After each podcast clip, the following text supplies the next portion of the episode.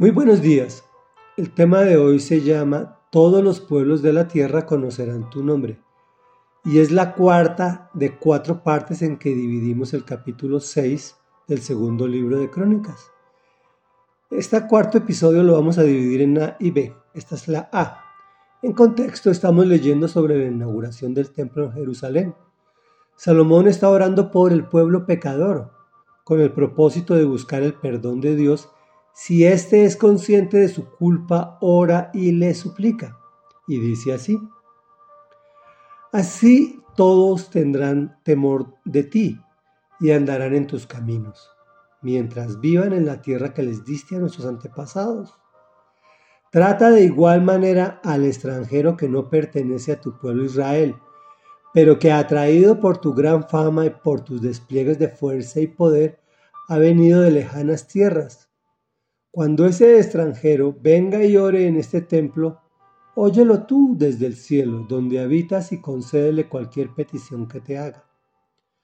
Así todos los pueblos de la tierra conocerán tu nombre, y al igual que tu pueblo Israel tendrán temor de ti, y comprenderán que en este templo que he construido se invoca tu nombre.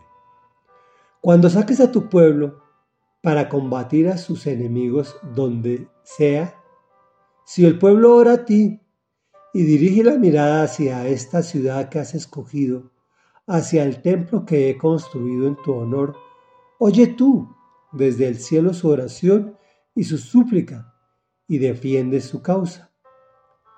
Reflexión.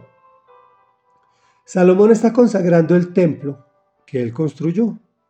Ya sabemos que hoy en día somos el templo del Espíritu Santo orando por el perdón de Dios y pidiendo por el arrepentimiento genuino, así todos tendrán temor de ti y andarán en tus caminos.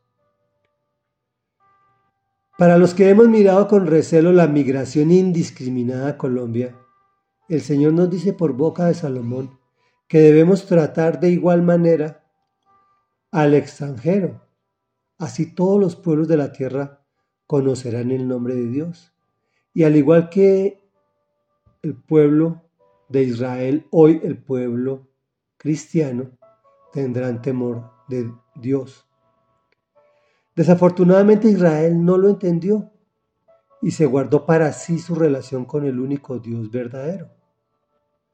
Por el sacrificio de Jesús y la, y la labor evangelística de Pablo de Tarso a nosotros los gentiles, pudimos conocer el Evangelio.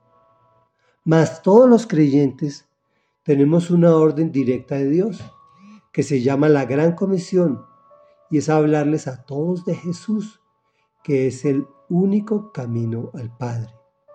Padre con P mayúscula. Cuando Salomón dice que el pueblo sale a combatir sea donde sea, si el pueblo ora a ti, pide que Dios defienda su causa. Lo podemos interpretar de la siguiente manera. Todos los días que salimos a trabajar en pleno siglo XXI, incluso si lo hacemos virtualmente desde nuestras casas, agradezcámosle, oremos y pongámonos en manos del, Señor junto con toda nuestra familia, con nuestro pueblo, nuestro planeta. Oremos. Amado Rey y Padre Santo, hoy venimos a ti, reconociendo que tenemos ese temor de ti porque andamos en tus caminos, Señor. Y ese temor de ti es la sabiduría. No es miedo a ti, es sabiduría que nos da un norte, es nuestra brújula para el éxito. Y el éxito es no sufrir de la segunda muerte.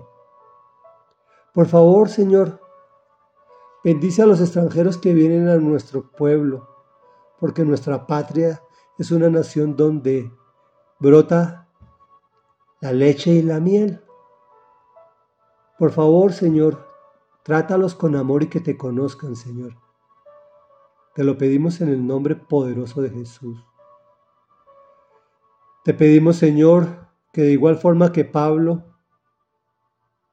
transmitió el mensaje de salvación, nosotros tengamos ese mismo ímpetu y esa misma necesidad de comunicarle a los demás de lo maravilloso que es depender de ti.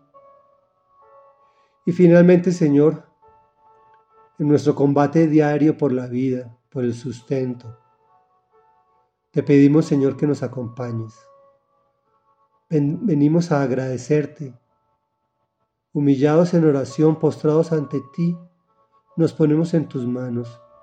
Ponemos en tus manos nuestros cónyuges, nuestros hijos, nuestros padres, nuestros hermanos, nuestros seres queridos, nuestros amigos, nuestro país y nuestro planeta. Te alabamos y te bendecimos en el nombre de Jesús, que es nombre sobre todo nombre. Amén y amén.